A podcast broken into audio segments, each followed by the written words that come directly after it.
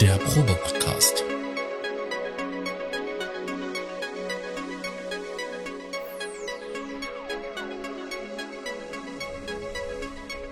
Ein Podcast beim gemütlichen Talk im Proberaum.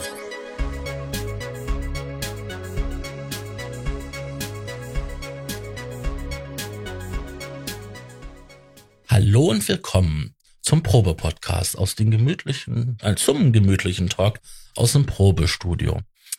Ja, heute stellen wir uns mal wieder vor und ich möchte heute den lieben Herrn Notstrom vorstellen. Hallo, Herr Notstrom. Und, und ich äh, begrüße ganz herzlich als unseren Gastgeber hier äh, den Herrn Raumwelle. Hallo. Moin. Was wollen wir denn heute mal Schönes machen? Das Wollen ist, wir erstmal mit den Neuigkeiten anfangen, oder? ja, wir fangen mit den Neuigkeiten an, ja. Also, ich habe vorhin mein, mein E-Mail-Postfach aufgemacht und da lag eine E-Mail drinne. Äh, das ist sozusagen eine ganz, ganz frische Meldung, zumindest zum Zeitpunkt, wo wir diese Aufnahme hier machen. Elektron liefert für seine äh, Taktreihe, also Digitakt, Syntakt und Digitone, einen Songmodus nach. Wow. Holla die Waldfee, dass wir das noch erleben dürfen. Es tun sich Wunder auf.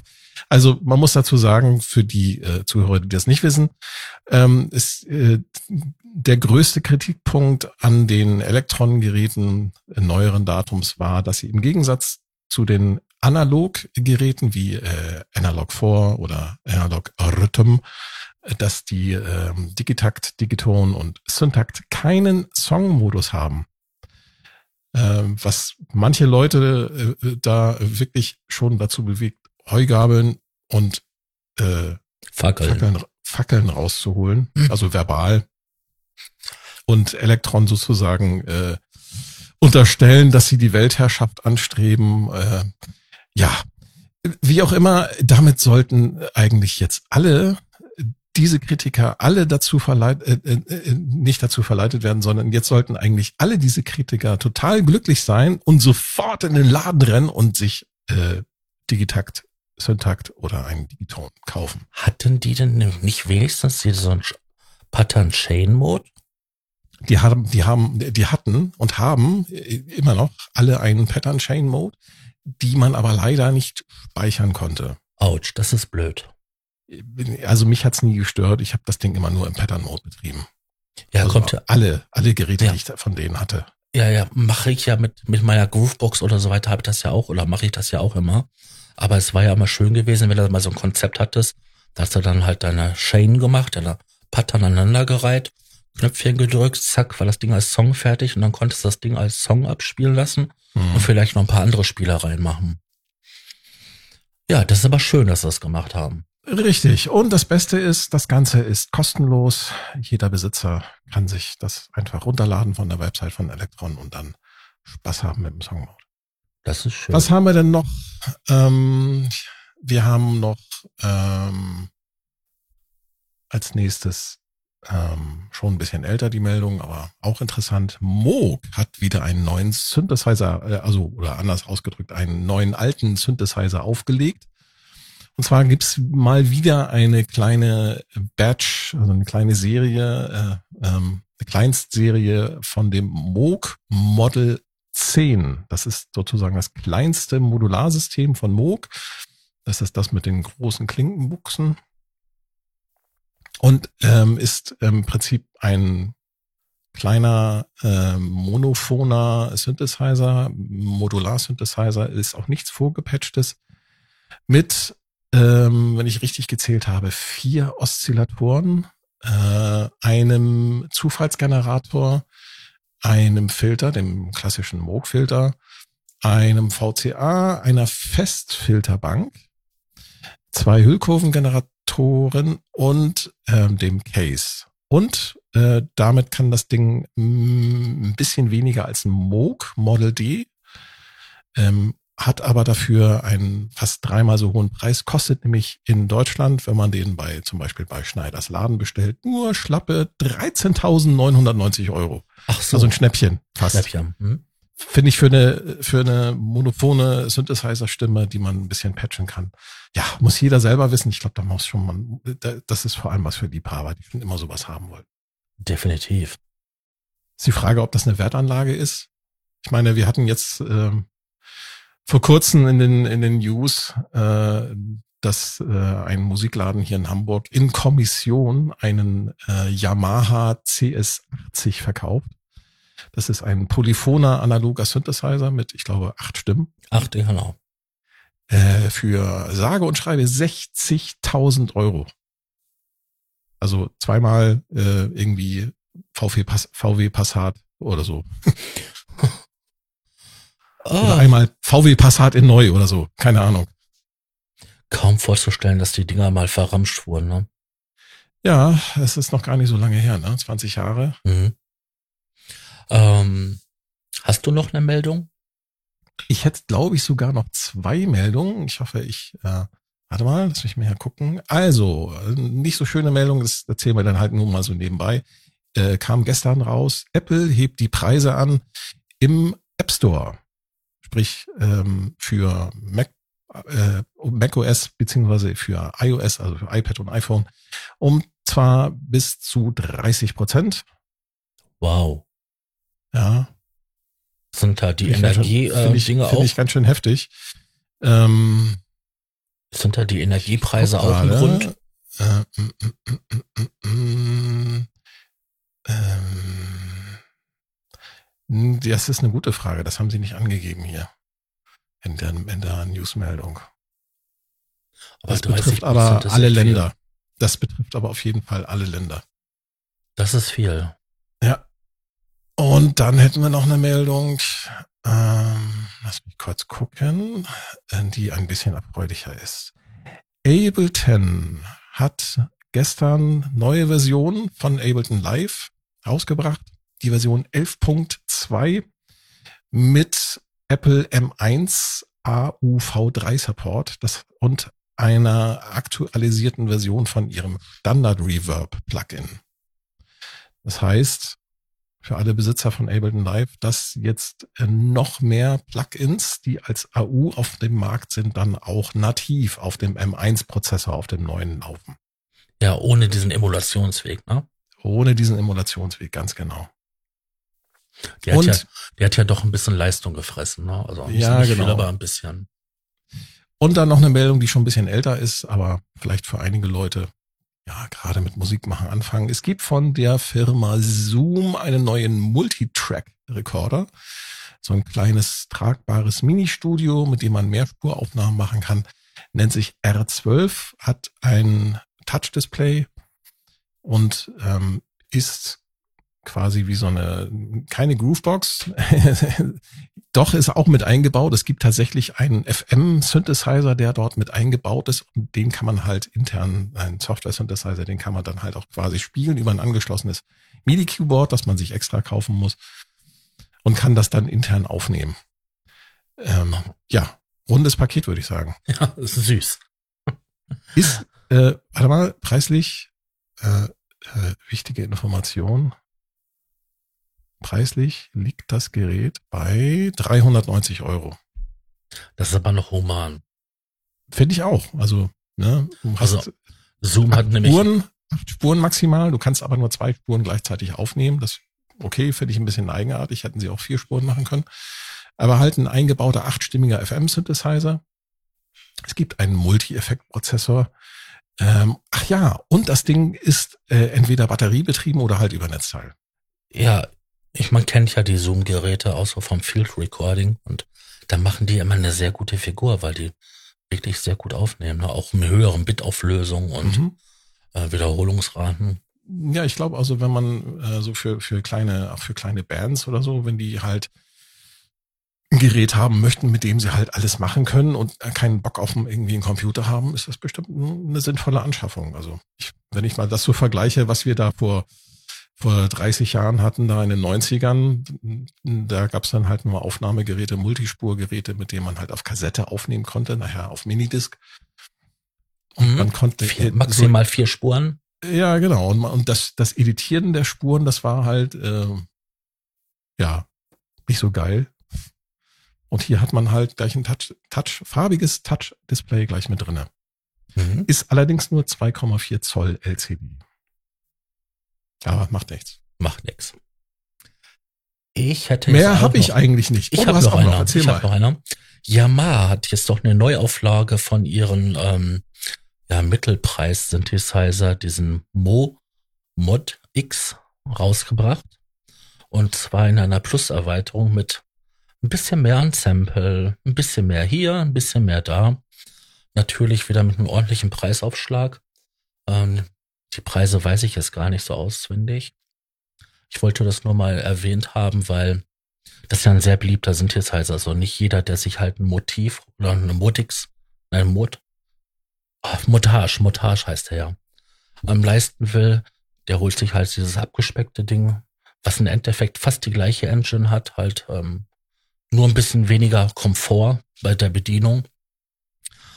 Ähm, ich fand das nur interessant, dass sie den jetzt ja eigentlich so schnell wieder eine Neuauflage gemacht haben, wo sie den Speicher für ähm, fest installierte Samples erweitert haben und vor allem den User-Speicher für selber hochgeladene Samples ähm, erweitert haben. Mhm, dass du meinst den Mod X ja. ähm, und dann halt 6 Plus. Genau. Plus. Mhm. Also einfach nur ein kleines Plus dahinter und ähm, ja, hat dann doch ein bisschen mehr Update bekommen, ne? von 64 auf 128 Stimmen, der Polyphonie erweitert ähm, und den äh, Flash-Speicher haben sie erweitert. Also der steht ja, jetzt. Der kosmetische steht, Sachen, ne? 1599 Euro bei den einschlägigen Online-Händlern. Genau, da das Vorgängermodell war ja zum Schluss bei um die 1100 zu bekommen. Und ähm, aber der steht jetzt, was ähm, Speicherkapazität und ähm, Stimmanzahl, was das angeht, steht der seinen großen Bruder, in, also den ähm, Montage, in nichts mehr nach. Ne? Also. also ich glaube, wenn man noch mal ein bisschen guckt online, dann findet man bestimmt zum Ausverkaufspreis die alten Geräte, die übrigens jetzt dadurch nicht schlecht werden, sondern die Nein. sind äh, mindestens genauso gut, haben halt ein bisschen weniger Polyphonie, aber das sollte eigentlich nicht stören. Dafür kann man die zum Schnäppchenpreis kriegen. Also wenn man so eine große Workstation haben möchte, zuschlagen. Ja, und das sind ja, das, das ältere Gerät ist ja auch schon eine eierlegende Vollmilchsau, also mit seiner FM-Abteilung und seiner ähm, Sample-basierenden Abteilung und den, dass man doch selber Sample-Material hochladen kann und das halt durch die gesamte ähm, Synthese ja, verwursten kann. Genau. Also sind das wirklich ganz fantastische Geräte und ich würde mir persönlich das ältere Gerät holen. Also ich auch, wenn ich den Platz hätte. Hab ich aber nicht. Ja. Sascha. Dann sind wir jetzt mit der das Neuigkeitenabteilung Das durch. ist eine, wir sind mit den Neuigkeiten durch. Ich finde es eine total super Überleitung äh, von dem Yamaha Mod X, der mehrere Syntheseformen äh, in einem Gerät vereint, zur Überleitung äh, auf unser Hauptthema zu kommen, was wir heute beginnen wollen. Und zwar haben Sascha und ich uns überlegt, dass wir mal so ein bisschen ähm, ein Syntheseformen, was ist was äh, Reihe machen, bei der ja. wir mal so ein bisschen was erzählen, was gibt's eigentlich äh, für Syntheseformen, welche sind in Synthesizern verbraucht und vielleicht auch so ein bisschen so äh, mit der einen oder ein anderen kleinen Anekdote äh, versehen. Wir haben ja schon das eine oder andere Gerät gehabt unter den Händen. Ähm, ja, genau. Genau, wir wollen das in einer lockeren Reihenfolge machen. Also ist nicht, dass wir jetzt irgendwie zehn Folgen hintereinander nur über Synthese sprechen, sondern halt immer wieder mal halt uns eine Form halt vornehmen. Genau. Oder vielleicht laden wir uns auch mal jemanden ein, der vielleicht zu der einen oder anderen Syntheseform auch ein bisschen was tiefergehendes äh, erzählen, erklären kann. Ähm, schauen wir mal. Genau. Womit fangen wir denn an? Ja, was ist Synthese? Ähm, also, elektronische Klänge ne, die, die, die, die kennt man ja, äh, also hat man schon mal gehört, wenn man irgendwie, ja, das Radio einschaltet. Und äh, äh, wie werden die erzeugt? Äh, wenn jetzt jemand sagt, ja, mit einem Synthesizer, ist das natürlich klar ein sehr allgemeiner Begriff. Ähm, in der Regel können Klänge aber auf die unterschiedlichsten Arten und Weisen hergestellt werden. Und zwar ähm, Mhm. werden dort auch unterschiedliche elektronische Bauteile zum Beispiel verwendet. Ja, ich würde erstmal sagen, also man muss ja zwischen verschiedenen ja, Abteilungen quasi unterscheiden. Einmal welche, die auf Samples basieren, das sind so die eine Gruppe, dann die andere, die Mhm. halt auf mehr oder weniger komplizierte ähm, analoge Stromschaltungen basieren. Und dann welche, die halt aus so einem Zwischending bestehen. Auf, genau, auf sowohl digitalen Schaltungen, elektronischen Schaltungen, ähm, aber auch auf digitalen Schaltungen, auf Chips basieren, aber dann auch ähm, eine Software ähm, haben, die dann diese Bauteile emulieren oder simulieren Mhm. und auf diesen äh, digitalen Bausteinen dann laufen. Und es gibt dann natürlich dein Spezialgebiet Software-Synthesizer. Genau. Und da gibt's ja auch verschiedene Sachen, also welche, die halt analoge Schaltungen emulieren oder auch ähm, Sachen, die halt wirklich komplett aus der digitalen Welt kommen. Ähm, oder reine Sampler. Da gibt es ja ganz viele Sachen. Und da wird viel, viel, viel analoges Zeug emuliert. Mal komplexer, mal weniger komplex. Das ist auch eine eigene Welt für sich, die Software-Synthesizer. Die einfachste Syntheseform ist die subtraktive Synthese. Die heißt so, weil man am Anfang, also beim Grundsound, eine einfache sogenannte Oszillatorwelle erzeugt. Das kann dann ein stehender Ton sein. Also wenn man einen Oszillator hat, der erzeugt dann immer einen stehenden Ton. Ähm, das kennt man vielleicht, wenn man irgendwie, ja gut, früher Fernsehen geguckt hat, da gab es dann auch immer so einen stehenden Ton, so einen stehenden Signalton. Ich weiß gar nicht, wie viel Herz hatte der. Äh, Beim 440. Testbild. War, war das ein 440er? Ich meine Beim, beim 440. Testbild? Also beim, ja, Te beim Telefon, also wenn du das Telefon früher abgehoben hast, dieses Freizeichen. Das ja, war, genau. Das, Das war definitiv 440 Hertz. das, das, das war auch 440 Jahre. Krass, ja. Das war das Freizeichen, so nannte sich das früher. Gibt's heutzutage nicht mehr bei den Handys. Aber früher bei den analogen Telefonen hatte man so ein Freizeichen. Das war so tu, Mhm. Und das 440. habe ich immer gerne genommen, um meine Geräte zu stimmen. Wirklich? Ja, Cool. also wenn Auf, eins, bin, auf die Idee bin ich nie gekommen, aber tatsächlich, du hast recht, hätte man wenn können, eins doch in Deutschland genormt ist, dann war das damals bei der Telekom und ja. das da stimmt. konntest du dich drauf verlassen. Äh, ja, das Wenn die stimmt. sagen, das ist 440 Hertz, das ist da hieß sie 440 noch Hertz. nicht, da war das noch nicht die Nee, da Telekom, war's ja da war das die, die Deutsche Post. Genau, aber das war geregelt. Das, das, das stand auf dem Papier und dann musste das auch so sein. Und Ja, das war, das war krass, ja, das war, Ja. stimmt, du hast recht. Ja, ja, genau. 440 Hertz ist, glaube ich, ein A. A, Ja, genau. A2 ja. oder so. Ja. Äh, wusste ich genau. So, wenn ich dann drauf drücke, dann, ah ja, jetzt passt es. Aber bevor wir jetzt hier in Geschichten abschweifen, äh, was macht man denn mit so einer stehenden Oszillatorwelle, also mit so einem Grundton? Da wird bei der subtraktiven Synthese, deswegen heißt sie so, da werden Anteile aus diesem Klang weggenommen, also subtrahiert. Deswegen subtraktive Synthese. Da kann man zum Beispiel die Bässe absenken oder die Mitten oder die Höhen oder alles auf einmal, dann ist der Ton halt weg. Ähm, oder man kann halt eine Kombination aus mehreren Frequenzbereichen rausnehmen. Genau. Ja, das ist, das ist, äh, muss man sich vorstellen, das ist wie bei so einem Bildhauer, der so einen nichtssagenden Marmorblock vor sich hat, ne? Puff. Und dann fängt man an, den Klang quasi zu skulpturieren, zu Herauszuarbeiten. formen har- und da den Klang, den man haben möchte, herauszuarbeiten. Dafür hat man Hilfsmittel. Das sind dann wiederum andere elektronische Schaltungen oder ähm, simulierte Software, äh, Elektronikbauteile. Das klassische bei der subtraktiven Synthese ist äh, dann das klassische Filter.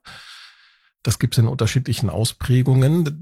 Das Filter hat dann eine dämpfende, abschwächende Wirkung, also kann sehr viel und sehr, sehr weitreichend in diesen Klang eingreifen. Mit verschiedenen Filtermodis.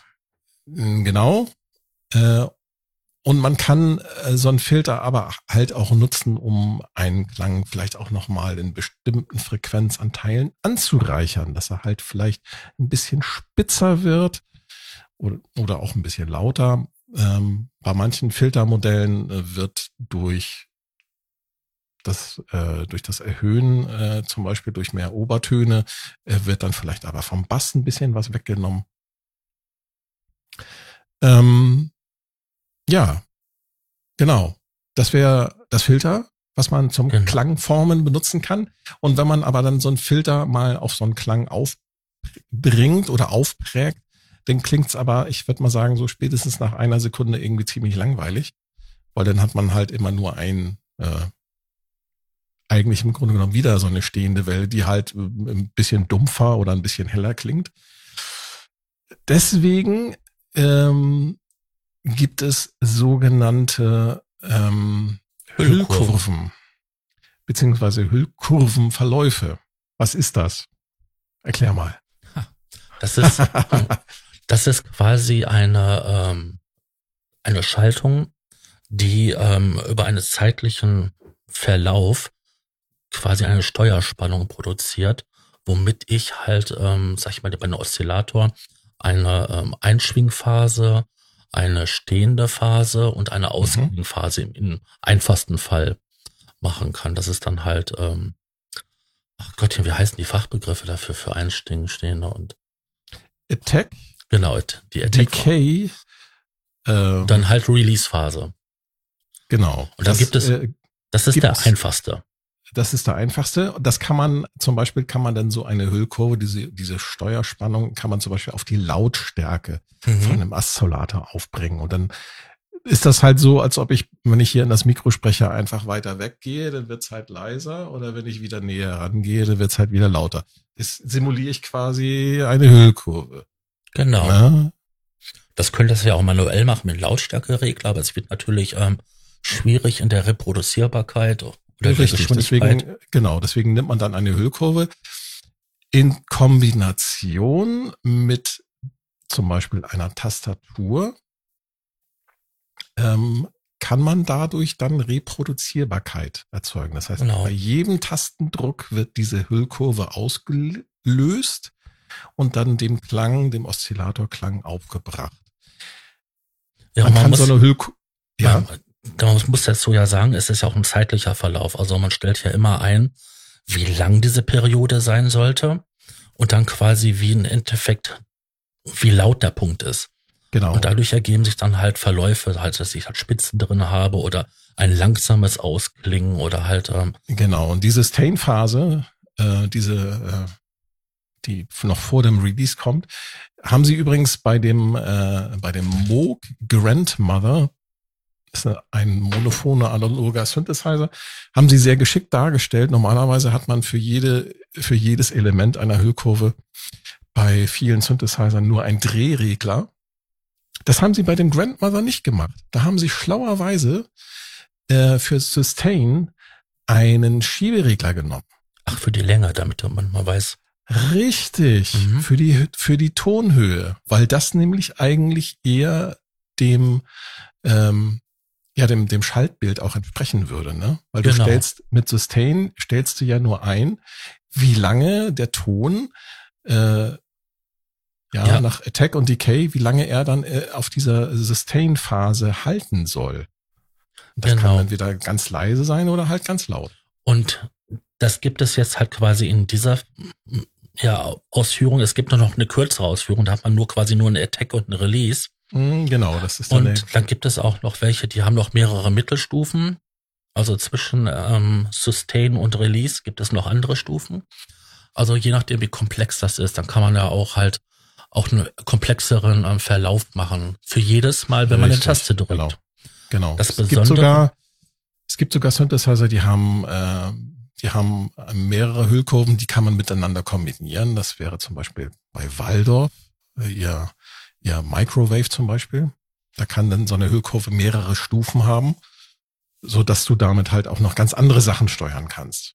Und weil wir jetzt ja erstmal noch in einer analogen Welt sind, ähm, mit modularen System, da konntest du ja auch nicht nur die Hüllkurve auf die Lautstärke auswirken lassen, du konntest ja auch eine Hüllkurve nehmen und damit den Filter steuern.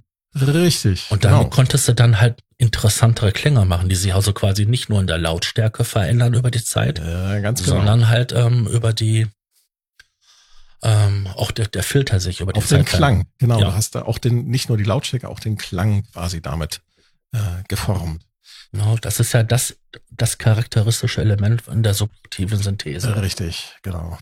Was gibt's denn noch für Klangformungselemente bei so einem subtraktiven Synthesizer? L, äh, Low-Frequency-Oszillator sind ganz wichtig. Ja, ein Low-Frequency-Oszillator.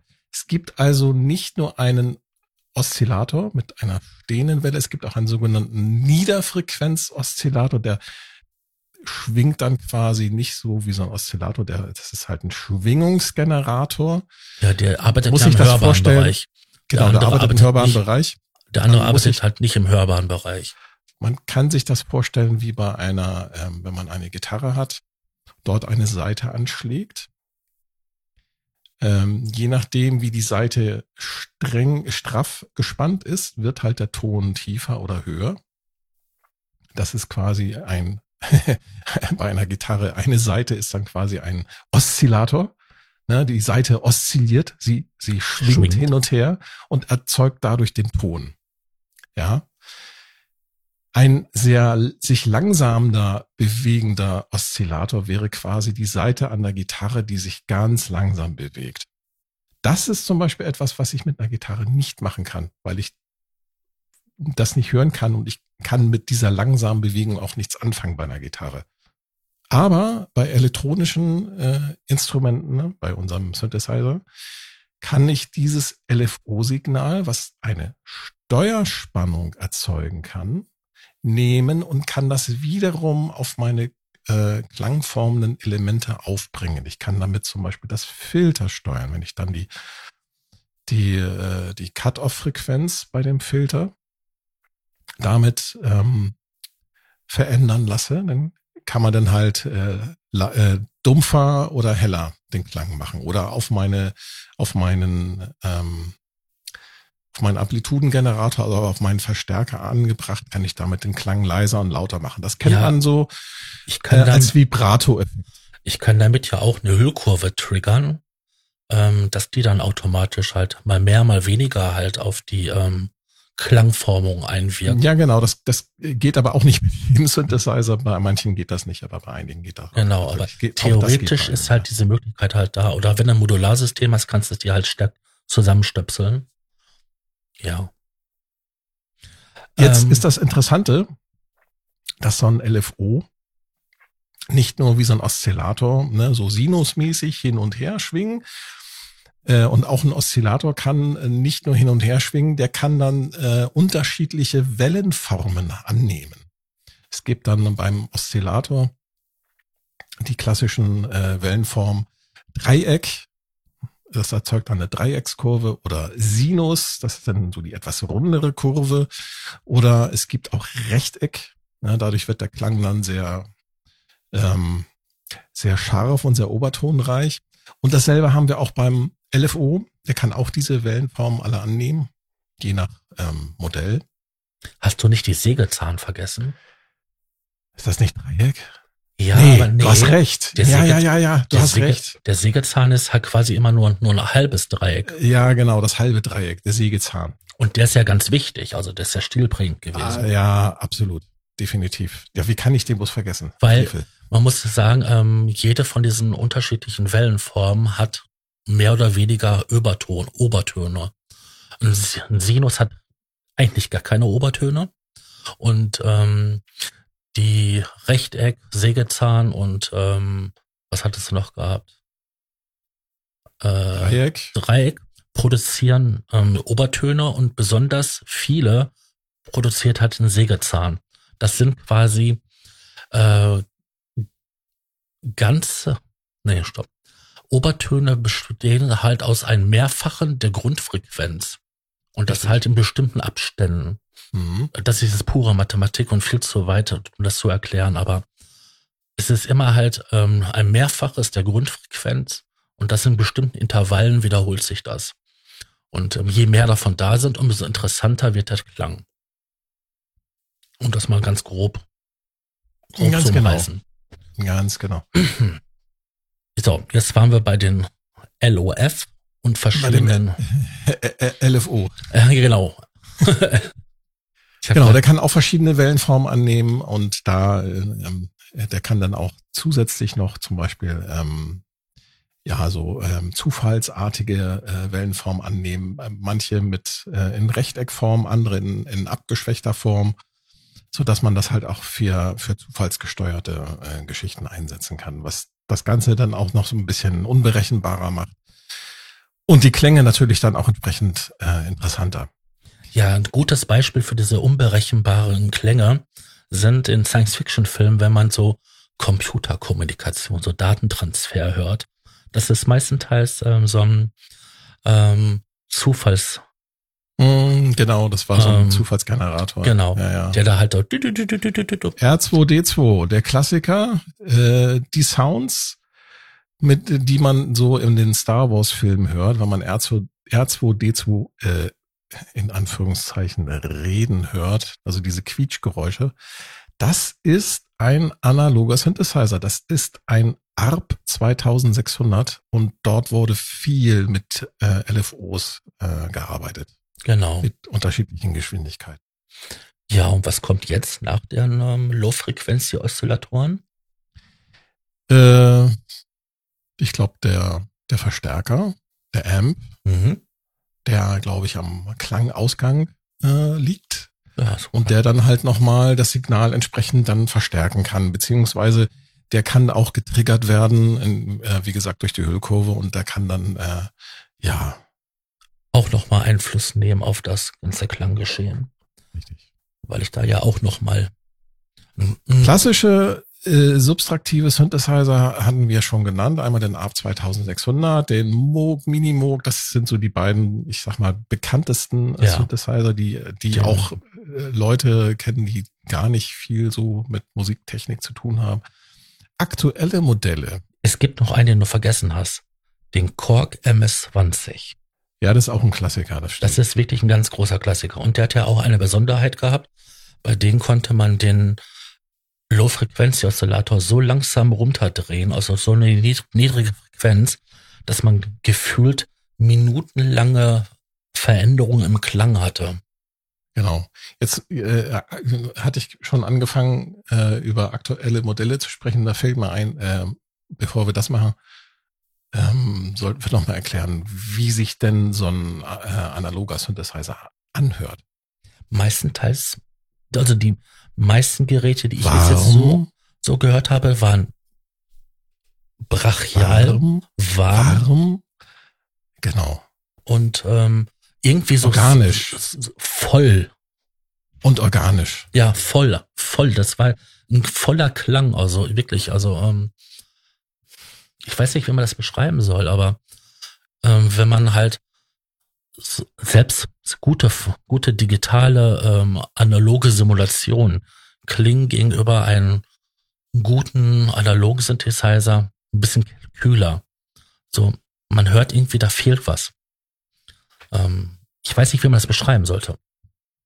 Ja, es wird halt durch die, durch die, ich sag mal, durch die analogen Bauteile, durch die äh, analogen elektronischen Schaltungen halt irgendwie äh, passiert da halt äh, Magie. Äh, der, ja. äh, der Bob Moog hat das, hat das mal in meinem Interview, äh, hat er da versucht, das zu beschreiben und meinte, dass da so eine gewisse Interaktion zwischen dem, dem Musiker und dem Instrument stattfindet, weil halt da ne, auch irgendwie auf Quantenebene da die Energien fließen zwischen dem Musiker und dem Instrument. Und das hast du bei so einem digitalen Instrument. Hast du das nicht was sicherlich nee. auch so ein psychologischer Effekt ist. Aber ich glaube, dass die eigentliche Erklärung wäre einfach, dass du ein, einfach ein viel größeres und breiteres Frequenzspektrum abdeckst. Ja, genau. Das, das wird halt nicht durch irgendwelche Limitierungen ähm, abgeschnitten, oben und unten, sondern der, wenn da Subfrequenzen drin sind, die unterhalb der Hörschwelle des menschlichen Ohrs sind, die kommen aus dem analogen Synthesizer raus. Und wenn du sie nicht hörst, Du spürst sie aber. Genau, du nimmst Und das, das mit dem Körper auf. Und Das, das, ist, glaube ich, das, was er genau. meinte.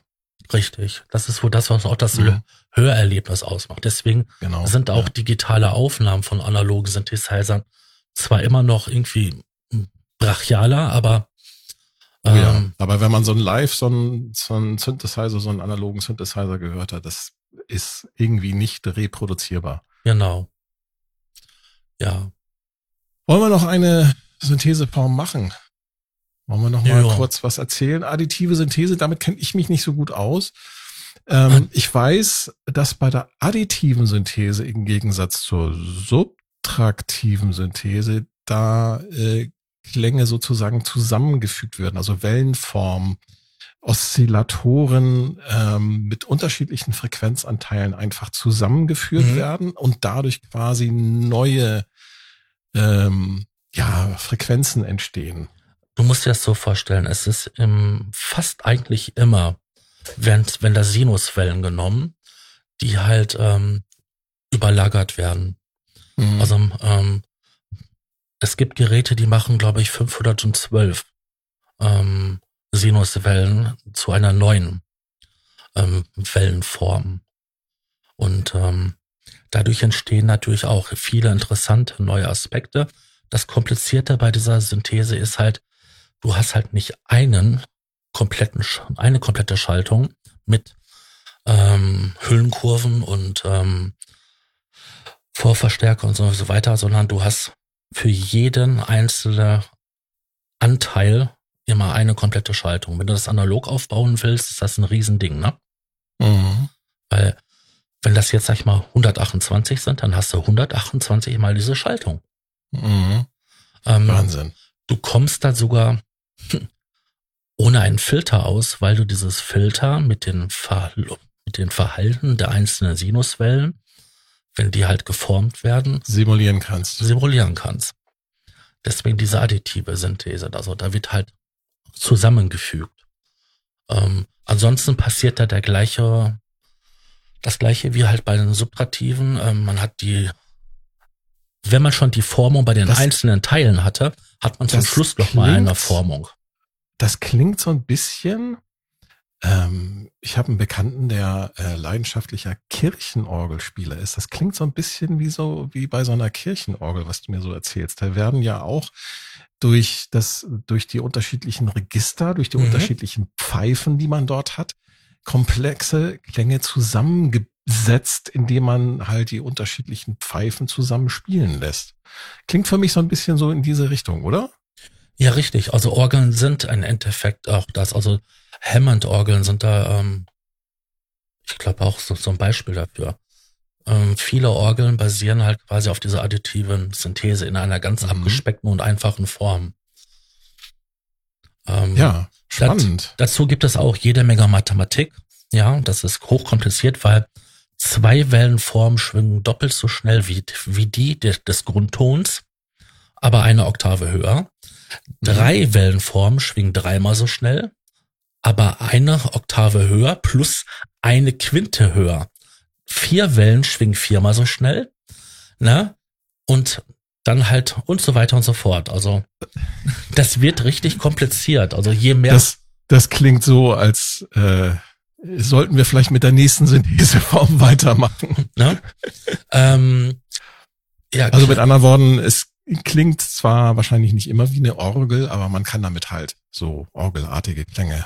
Äh, ja, und ganz interessante Sachen. Also klassische Geräte, klasse add- additive Synthesizer sind von Kawai, der K5. okay, Dann gab es ja auch noch den K5000. Fünf. 5000, ja. Den wollte ich immer mal haben. Konnte ich ich, auch. konnte ich mir nie leisten. Ich auch nicht. Dann ähm, das Synklav Klavier, Klavier. Ja, so digital Synklavier von, Mhm, mhm. von New, New England. Ja, und Hammond-Orgeln sind halt auch klassische Ja, ja. additive Synthesizer. Und die Ähm, klingt ziemlich geil, mal so nebenbei bemerkt. So eine B3 äh, sieht man immer wieder nochmal bei äh, diversen Rockbands auf der Bühne mit. Ja. Äh, Was ich noch hinzufügen wollte ist, wenn man jetzt, ähm, sag ich mal, so eine, so einen Synthesizer hat, der 512 Sinuswellen ähm, zusammen addiert, mit den ganzen ähm, Nachbearbeitungen und so weiter kommt man da schon auf 2048 Parameter. Diese Geräte sind pure Parametermonster. Also das ist ähm, ohne intelligente ähm, Kann ich mir Eingabe. bei so einer Hammond-Orgel gar nicht vorstellen.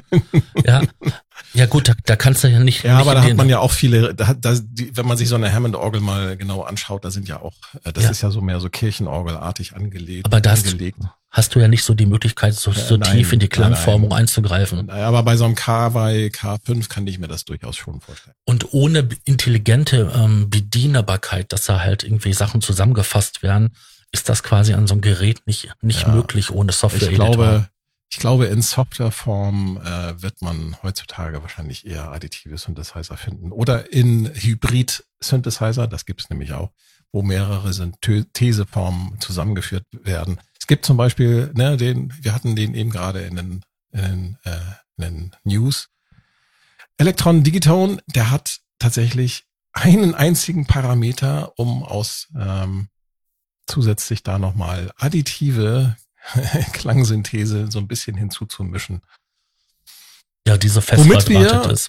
Genau, womit wir dann auch eigentlich schon mal zur nächsten Syntheseform gehen können, nämlich zur FM-Synthese, zur Frequency Modulation, zur Frequenzmodulationssynthese. Was zum Geier ist das? Ach du Scheiße, das ist kompliziert. Also wenn dir schon die additive Synthese kompliziert war, dann ist das nochmal eine Schippe oben drauf.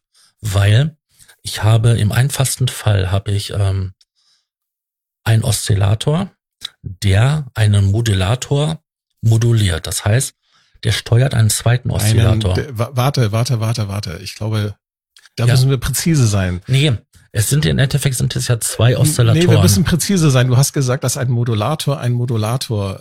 Na, gut, aber ein Du meinst ein Modulator ein Carrier, eine ja, Trägerwelle moduliert. Ja, aber stimmt, aber in Endeffekt sind das, sind das zwei Oszillatoren, wo ein Oszillator mit dem Ausgang in den Ach Eingang so. von den anderen verbunden ist. Aber das ist ja gar nicht so kompliziert. Das ist ja wie bei einer subtraktiven Synthese. Ich habe statt einem Oszillator halt zwei Oszillatoren. Und der ja. zweite Oszillator moduliert einfach die Frequenz des ersten Oszillators. Das ist doch ganz einfach. Ja, genau. Oder nicht? Ja, das ist in diesem Fall einfach. Aber ich stelle dir mal vor, du hast zwei von diesen Baugruppen die man ja nacheinander und auch parallel verschalten kann. Wie, also du meinst, ich habe ein Carrier, ein Modulator und noch ein Carrier und ein Modulator? Ja, und du kannst das so machen, dass der Ausgang des, des einen Blocks, ja, den Eingang des nächsten Blocks kontrolliert. Oder ah. ich habe die beiden nebeneinander stehen und mische das Signal zusammen, Ach wie so. im additiven Synthesizer. Das ist aber, das ist, ich, eigentlich ist das gar nicht kompliziert, weil im Prinzip, was du ja schon gesagt hattest, der eine Carrier-Modulator-Block wird dann beeinflusst dann den zweiten Carrier-Modulator-Block. Und wenn man dann noch so einen dritten und so einen vierten hat, dann verschaltet man das halt einfach irgendwie miteinander. Äh, ich kann mir vorstellen, dass da sehr interessante Klänge bei rauskommen. Also der einfachste Synthesizer auf dieser Form, das ist halt einer mit zwei Blöcken. Mhm. Und wenn man die miteinander verschaltet, hast du halt, also man kann die parallel laufen lassen, man kann sie halt mhm. seriell schalten. Mhm. Also dann hast du zwei Operatoren. Mhm. So heißen die, diese Blöcke. Diese, ja. ne? Und die haben halt zwei Zustände. Parallel, seriell. Mhm. Wenn du jetzt vier davon hast, das ist ja pure mhm. Mathematik, dann kann ich ja die all, alle vier untereinander machen oder alle vier parallel. Ich kann aber auch hingehen, zwei seriell und das dann parallel verschalten. Aha. Also ergibt sich daraus halt eine, ja, eine, eine Möglichkeit an Verschaltungen. Das ist, das ist ja fast schon wie äh, quasi äh, wie angewandte Mathematik äh, mit verschiedenen Algorithmen, die halt unterschiedlich miteinander verknüpft werden. Können. Genau. Und so heißt das auch bei denen, wie die Anordnung der einzelnen ähm, ah, okay. Operatoren untereinander ist. Das sind dann Algorithmen. Und da gibt es halt, Aber, je nachdem, wie viele Operatoren verfügbar sind, halt eine verschiedene Anzahl an Algorithmen. Okay, aber Sascha, jetzt sag mir doch mal, ähm, habe ich dann auch nur einen Monophon-Synthesizer, wie bei der subtraktiven Synthese, wo ich aufgrund der Baugruppen, die in elektronischen Schaltungen ausgedrückt sind, nur, nur ähm, aus Kostengründen meistens eine Stimme habe? Könntest du machen, machen sie aber nicht. Also die bauen das in kleine Chips, wird das alles eingegossen und dann hast du dann meistenteils 16 Stimmen. Also Minimum. Du könntest also 16 Noten zur selben Zeit erklingen lassen. Ja, Wahnsinn. Ähm, ja, nach den, mit den zwei Obsolatoren, Operatoren kommt er mit vier. Das sind dann halt die einfachen Yamaha-Synthesizer gewesen. Mhm. Und dann halt mit sechs. Das ist halt der DX7, Mhm. der ja auch bekannt ist für seine Digital-Pianos, Digital-E-Pianos und ähm, so metallische Töne und glockenartige Töne. Ich und glaub, viele, viele 80er Dance-Hits Ja. ähm, haben davon Ja, profitiert. also ich glaube, dass früher sogar die Mobiltelefone, bevor wir alle diese großen, dicken äh, Glasscheiben äh, hatten, Ja, äh, da gab's doch Mobiltelefone, die hatten auch tatsächlich so einen FM-Synthesizer mit eingebaut, richtig? ja, das war für diese ähm, Klangkodierung. Ja, Wahnsinn. Und das kann man jetzt weiterspielen. Ähm, das gipfelte dann in acht Operatoren im ähm, Yamaha Montage. Yamaha Montage. Und da gab es noch eine Vorstufe, das war ja dieses äh, Yamaha FS1R. Dieses eigentlich unbedienbare, ähm, Genau. Ich, über den hatten wir, glaube ich, schon mal gesprochen. Genau. Vor einigen, Ähm, einigen Folgen, ja. ein bekannter Musiker, der Bernie, der hat ja dazu noch eine Ane- Anekdote erzählt, dass er auf den ähm, einen Totenkopf-Sticker draufgeklebt hat, weil das am Gerät selber ähm, kaum für ihn zu bedienen ist. Damit er sofort weiß, den packe ich jetzt nicht an. Ja. ähm, Ja, das stimmt, ja. ist eine Syntheseform, die irgendwie mal eine Zeit lang quasi als tot galt Richtig. und ähm, irgendwie in den letzten Jahren Ist aber, ist aber neu erweckt worden durch Firmen wie Korg mit ihrem Korg Volca FM. genau Bedienbare FM-Synthese, die DX7 kompatibel ist, äh, als das auf den Markt kam mit drei Stimmen, jetzt mit sechs Stimmen. Und der äh, vorhin erwähnte Electron Digitone, das ist auch ein vier Operatoren FM-Synthesizer. Und äh, wie ich schon sagte, er ist aber auch noch ein Hybrid. Äh, man findet dort auch Elemente von der subtraktiven Synthese und auch von der additiven Synthese, was ähm, die, das Klangspektrum von dem Gerät dann nochmal ein bisschen erweitert. Also früher war halt ähm, FM-Synthese so ein typischer Fall für Yamaha. Auch heute sind bedient das ja halt mehrere äh, Firmen, unter anderem auch einen ganzen Haufen Software-Synthesizer.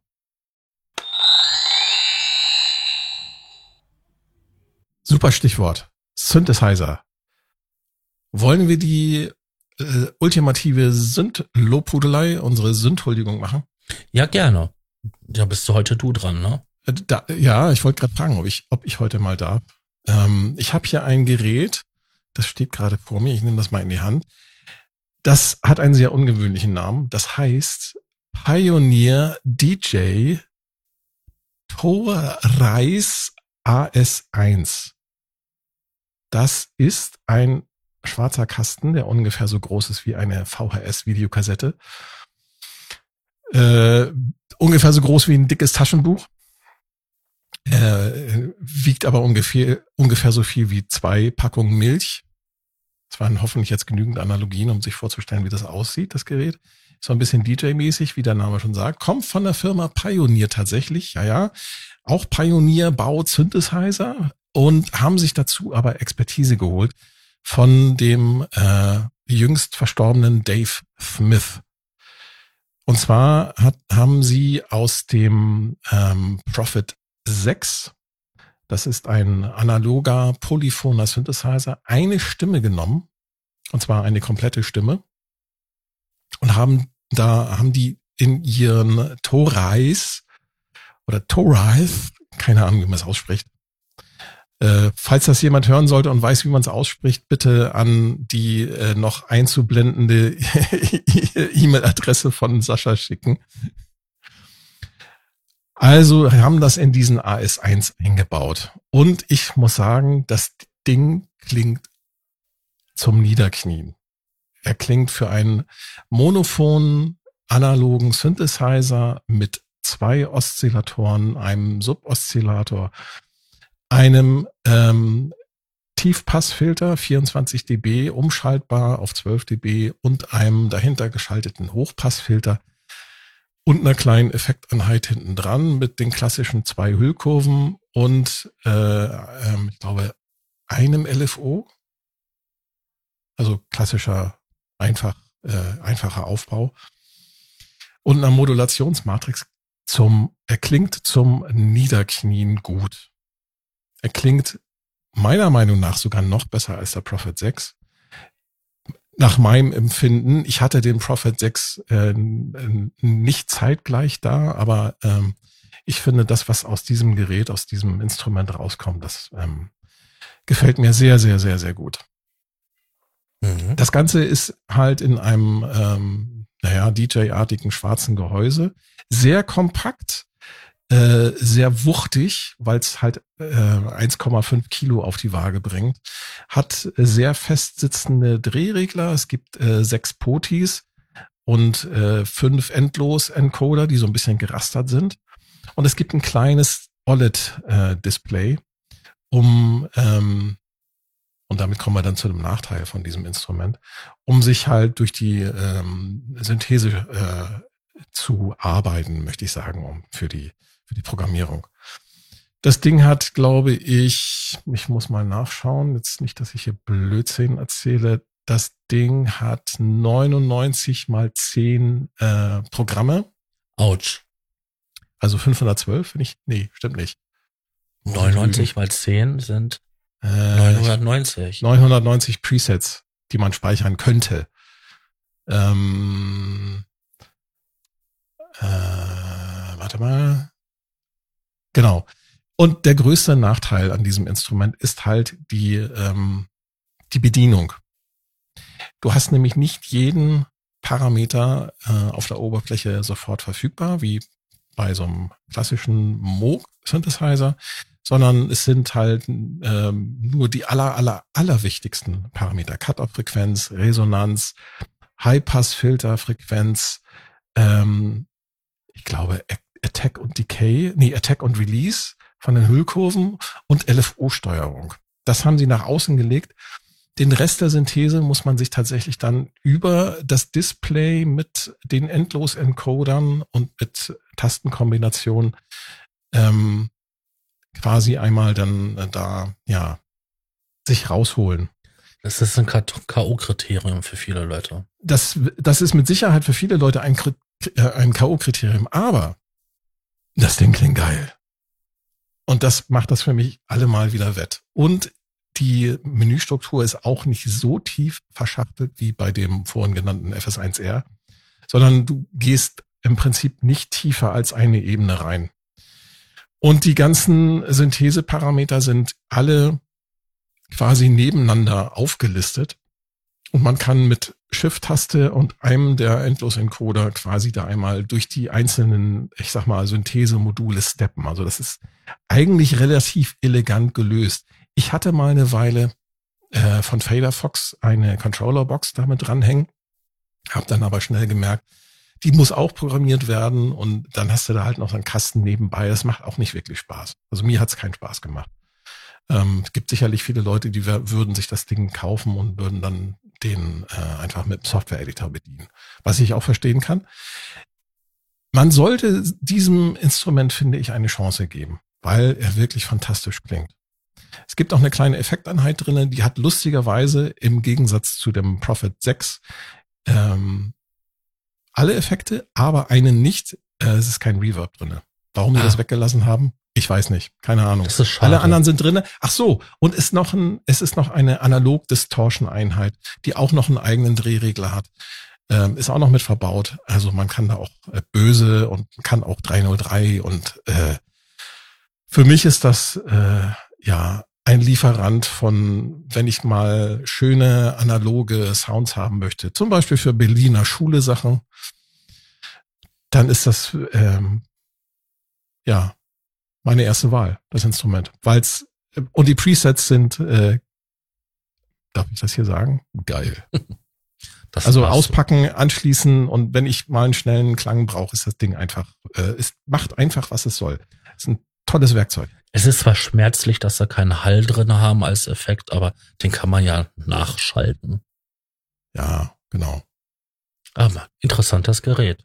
Hatte ich gar nicht auf dem Schirm, ehrlich gesagt.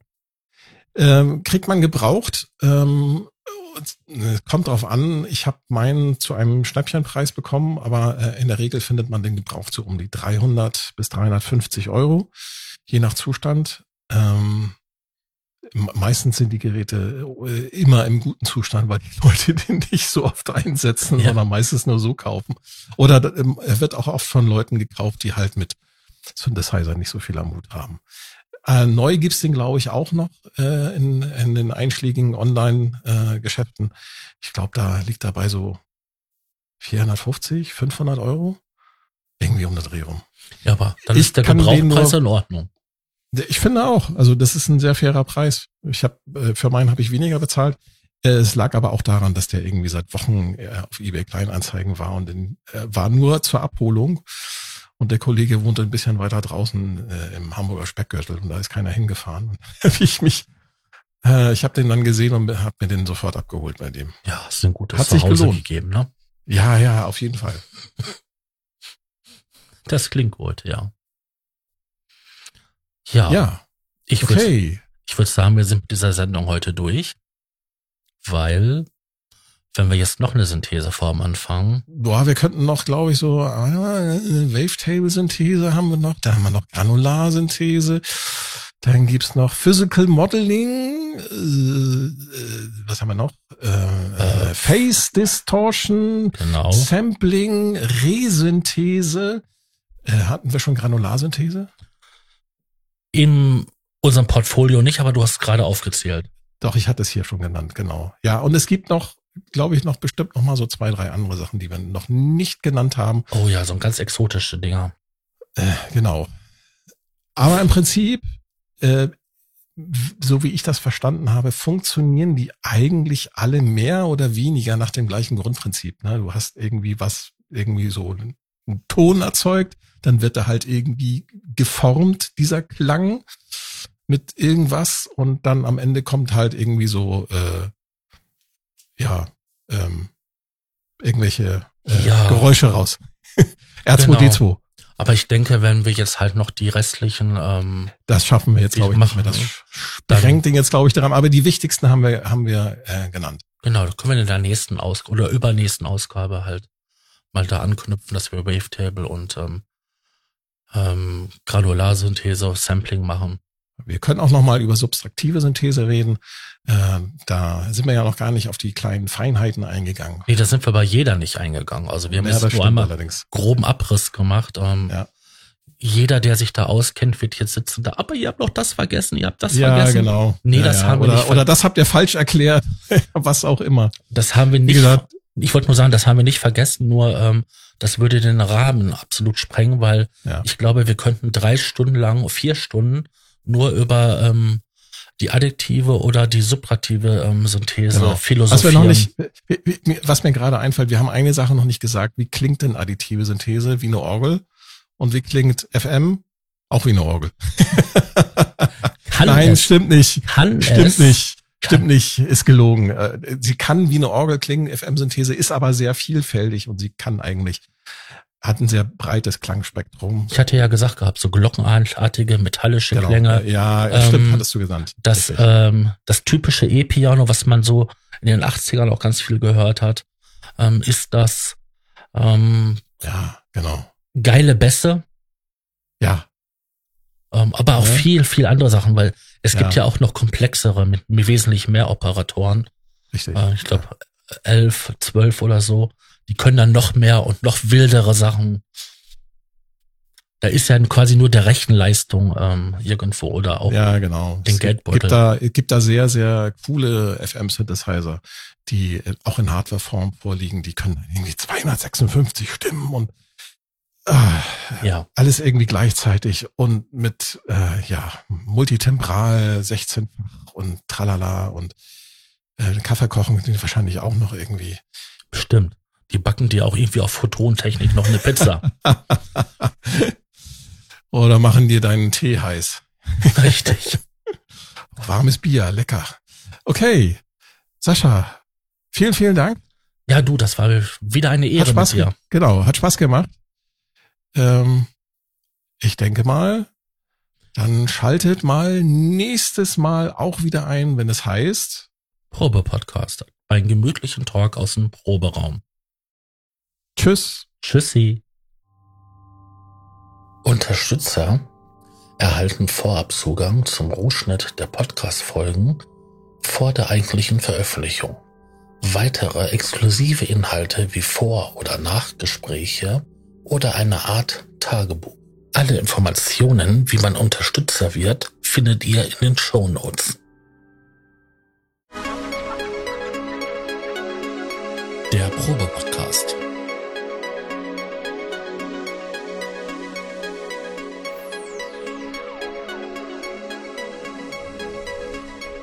Ein Podcast beim gemütlichen Talk im Proberaum.